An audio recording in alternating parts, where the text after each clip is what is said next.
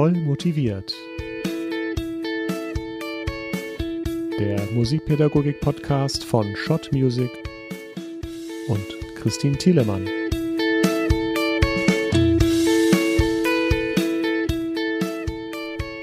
Hallo und herzlich willkommen zu einer neuen Folge von Voll motiviert, dem Musikpädagogik-Podcast. Heute zu Gast der wunderbare Felix Janosa, vielen bestens bekannt durch die zauberhafte Kinderbuchserie Ritter Rost, die ja mit dem Leopoldpreis Gute Musik für Kinder ausgezeichnet wurde. Aber Felix hat noch viel mehr zu bieten, ist ein musikalischer Allrounder, studierter Schulmusiker, begnadeter Kabarettist, Autor von Fachbüchern, Arrangeur und Produzent. Besonders spannend für mich war es, von ihm zu erfahren, was das Geheimnis eines richtig guten Arrangements ist. Und ganz am Ende unseres Gesprächs hatte er noch zwei geniale Buchtipps für mich. Bücher, die ich für die Unterrichtspraxis unfassbar gut gebrauchen kann und mit denen man in jeder Unterrichtsstunde ein kleines und schnelles Highlight setzen kann. Und hier kommt er. Herzlich willkommen bei Voll motiviert, lieber Felix Janosa. Ja, hallo. Ja, lieber Felix, natürlich verbindet man deinen Namen in erster Linie mit dem Ritter Rost, diesen toplustigen Kinderbüchern mit wahnsinnig guter Musik, die du komponiert hast. Das hat ja schon ganze Generationen zum Singen und Musizieren angeregt. Das wirklich genial, vor allem, weil man diese tollen Arrangements der Musik auch kaufen kann, damit im Kreis der Familie, aber natürlich auch im Musikschulensemble damit musizieren kann. Da ist dann nicht nur die Musik toll, sondern auch das Arrangement. Das ist zwar gut spielbar, aber diese Arrangements sprechen den ausführenden Kindern, Jugendlichen und Erwachsenen ihre musikalische Kompetenz nicht ab. Sie fühlen sich ernst genommen. Jetzt habe ich in der aktuellen Üben und Musizieren deinen Beitrag übers pädagogische Arrangieren gelesen, den du gemeinsam mit Jörg Sommerfeld geschrieben hast. Da ist es natürlich extrem spannend für mich, speziell jetzt von dir zu erfahren, wie man an so ein Arrangement herangeht. Also ich gehe an ein Arrangement für Ritter Rost nicht anders heran als an ein Arrangement, was ich zum Beispiel für Erwachsene schreiben würde. Ob es jetzt ähm, ein Kindermusical ist oder ein äh, Erwachsenenstück, das äh, ist mir persönlich ganz egal. Äh, für mich ist vor allen Dingen äh, die ähm, Verbindung von Text und Musik äh, von, von allergrößter Bedeutung. Das heißt, wenn die Musik nichts über den Text sagt und der Text nichts über die Musik aussagt, dann braucht man eigentlich gar nicht anfangen, äh, sich mit irgendeiner Vertonung oder äh, der, dem Arrangement einer Vertonung äh, zu widmen. Und äh, das Genre, das ist immer eigentlich so, so die Basis äh, jedes äh, Arrangierens bei mir. Das Genre muss ich irgendwie umreißen, um zu sagen, ja, es gibt diese Grundhaltung in diesem Genre. Meinetwegen Samba. der, okay. Drache, der Drache Koks äh, im Ritter Rost kriegt ja sehr häufig lateinamerikanische mhm. Musik, mhm. einfach um ein bisschen den Esprit, die gute Laune zu verbreiten. Aber dann, dann äh, darf das eben keine eins zu eins Übersetzung äh, sein des Genres, sondern äh, dann wird überlegt, ja, wie kann der Text auf diese besondere Art von Samba, den ich komponieren will, passen und dann werden diverse Modifikationen erstellt, so dass am Ende irgendwas rauskommt, was Ritter Rost ist. Der Drache Koks, wie wir ihn kennen und lieben. Samba tanzend, ja, das ist ja, natürlich genau. wahnsinns kreative Herangehensweise. Ich weiß nicht, ob das so ähm, ja im Musikschulalltag unbedingt reproduzierbar ist, wenn du so kleinere Arrangements für Musikschulensemble schreibst, hast du da vielleicht einen Tipp, wie man das so machen könnte, dass es die Kinder wirklich lieben? Man muss unterscheiden. Ich schreibe ja die Ritter Rost Arrangements für Profis. Das kommt auf CD, auf Platte. Das heißt, ich brauche da gar keine Rücksicht äh, zu nehmen. Mhm.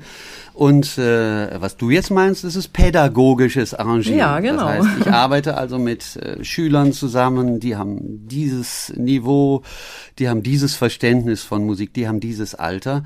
Und da muss man natürlich ganz anders äh, herangehen und äh, ja, da habe ich sicher eine ganze Reihe von ähm, Tipps oder vor allen Dingen äh, Ratschlägen, wie man es nicht machen sollte aus äh, schlimmer Erfahrung okay. von, von Schulkonzerten oder so. Äh, oft steht der eigene Ehrgeiz des Arrangeurs äh, einem Gelingen äh, im Weg. Das heißt, er will etwas Besonderes Absolut, machen. Ja. Oh Backe. Oh Backe. oh Backe. Ja, also wie geht's denn nicht? Wir wollen, also wir, äh, man will was Besonderes machen, man will sich selbst verwirklichen. Das, okay, das sehe ich Ja. ein. Es macht ja auch Spaß, wenn man dann sitzt und man hat so ein Arrangierprogramm oder, oder ein Notenschreibprogramm offen. Man hat sich ein Stück ausgewählt. Ich finde, das ist jetzt auch schon mal der Knackpunkt, überhaupt das richtige Stück zu wählen. Damit steht und fällt die ganze Sache ja auch schon mal. Aber ja, wie, wie gehe ich ran? Wie mache ich das zu etwas so Besonderem, dass es die Kinder und Jugendlichen motiviert, die es spielen sollen? Du hast schon den entscheidenden Punkt gesagt, äh, weil äh, die Auswahl des Stückes sagt viel darüber aus, äh, was für einen persönlichen Geschmack man hat und was man äh, den Schülern geben möchte. Oder die Schüler haben ihn eben einen auf die Idee in diese Richtung dieses Stückes gebracht. Und äh, da sollte man dann, wenn das Stück gut ist, gar nicht mehr viel machen. Das heißt, let it be ist eigentlich meine Hauptdevise. Ähm, nehmen, wir, nehmen wir mal die erste Gymnopädie, die ist äh, von, von ähm, äh, Satie, die ist natürlich sehr, sehr häufig gespielt. Aber ähm, diese Bassstimme und diese dreistimmigen Akkorde in der äh, rechten Hand, das ist ein perfekter Satz, sehr schlicht, sehr einfach, der meinetwegen auf ein Streichquartett äh, verteilt schon so gut klingt, dass der Lehrer gar nicht mehr arrangieren muss, sondern das klingt schon so geil, dass, dass ich sage, Finger weg davon und dann man packt die Melodie, die die rechte Hand hat, in eine Flöte. Das ist jetzt schon mein erster Arrangement-Tipp für heute. Äh, das kann man so nicht besser machen. Ja. Also das wäre schon ein Teil äh, des, des pädagogischen Arrangierens, wenn man nämlich anfängt zu überlegen, ähm, ach, es äh, gibt ja die Möglichkeit, auch Akkorde zu ändern. Man hat in irgendeinem Jazzbuch gelesen, Reharmonisation oder Tritone Substitute. Oh, das finde ich immer so da- schade. Dann wartet man auf so einen bestimmten Akkord und du hörst dann so ein Arrangement und da hat da jemand wirklich echt so was ganz, was ganz Normales, was ganz Ödes draus gemacht, um den Kindern Gefallen zu tun. Aber die warten ja letztlich auch drauf, weil die kennen ja möglicherweise das Original auch, ne? Ja, ich war jetzt gerade auf einem anderen Dampfer. Äh, wenn man nämlich äh, was, was solide und gut ist, mit, ich sag mal, mit so einer Jazzschicht oder mit einer Genreschicht überzieht, die da nicht reinpasst, ähm, dann tut man der Musik keinen Gefallen. Man tut den Schülern auch Nee, keinen Gefallen. absolut nicht. Du, du warst, du warst jetzt bei, bei, bei einem anderen Thema. Du meinetwegen, du sagst, wir haben ein Volkslied. Sag mal eins. Ein Männlein steht im Walde.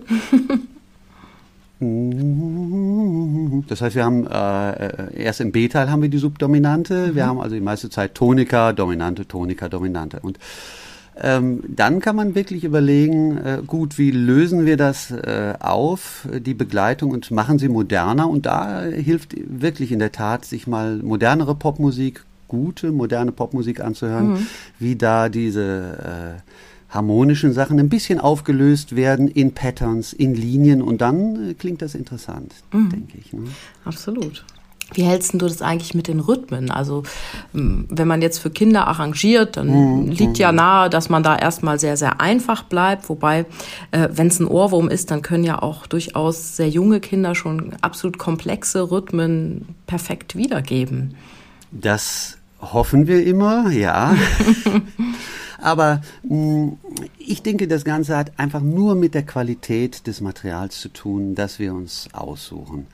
Äh, wenn wir mh, durchschnittlichere Popmusik aus den oberen äh, Bereichen der Charts uns anhören, da haben wir oft irgendwas, ich sag mal Justin Bieber oder ähm, ba, ba, ba, Taylor Swift, irgendwas. Der Mann mit den roten Haaren, dessen Namen ich immer vergesse. Und da haben wir ein, ein, eine Produktion, die wirklich geil klingt und dann runtergebrochen auf äh, die musikalische Essenz haben wir eine Melodie, die in etwa so klingt.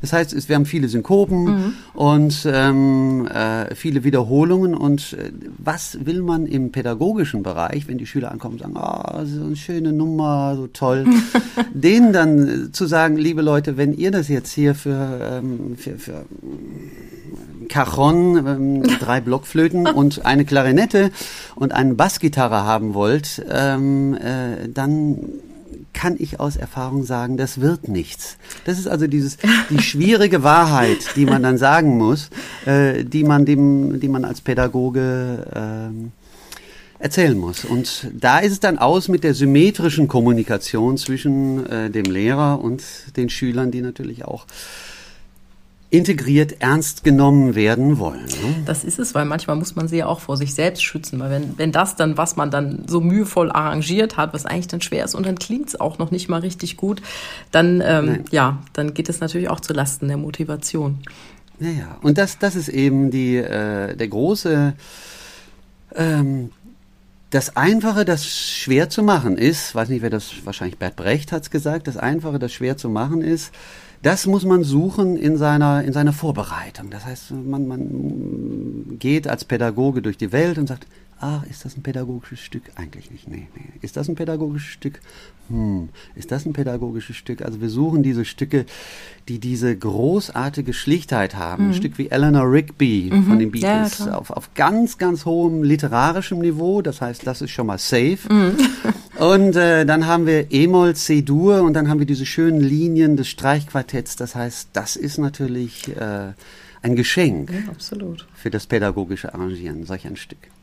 Ich lasse mir ganz oft Stücke nennen von meinen Schülern, die sie gut finden und höre die dann an und mache ich mir daraus dann so eine Liste von, ja, von, von Stücken, die dankbar einfach zu arrangieren wären, falls sie, falls sie sowas dann mal spielen wollen. Und dann ist es ganz oft ganz so, genau. dann spielt einer das aus der Klasse und dann ähm, hört es der Nächste und ich, ah, ich habe gehört, die und die spielt das und so. Ich möchte das auch unbedingt und dann ist es wie das, das infiziert dann so die ganze Klasse und plötzlich können sie es dann alle spielen und dann haben sie wieder wie so ein, wie so ein Repertoire in ihrer Gruppe.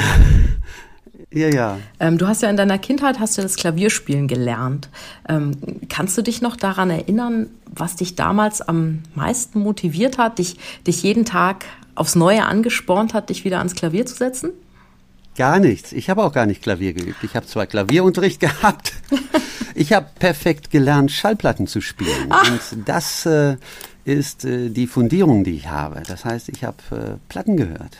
Du hast Platten und gehört und hast auf dem Klavier nachgespielt? Äh, erst im Alter von 16, 17. Da okay. kam das, äh, kam dann äh, der Antrieb.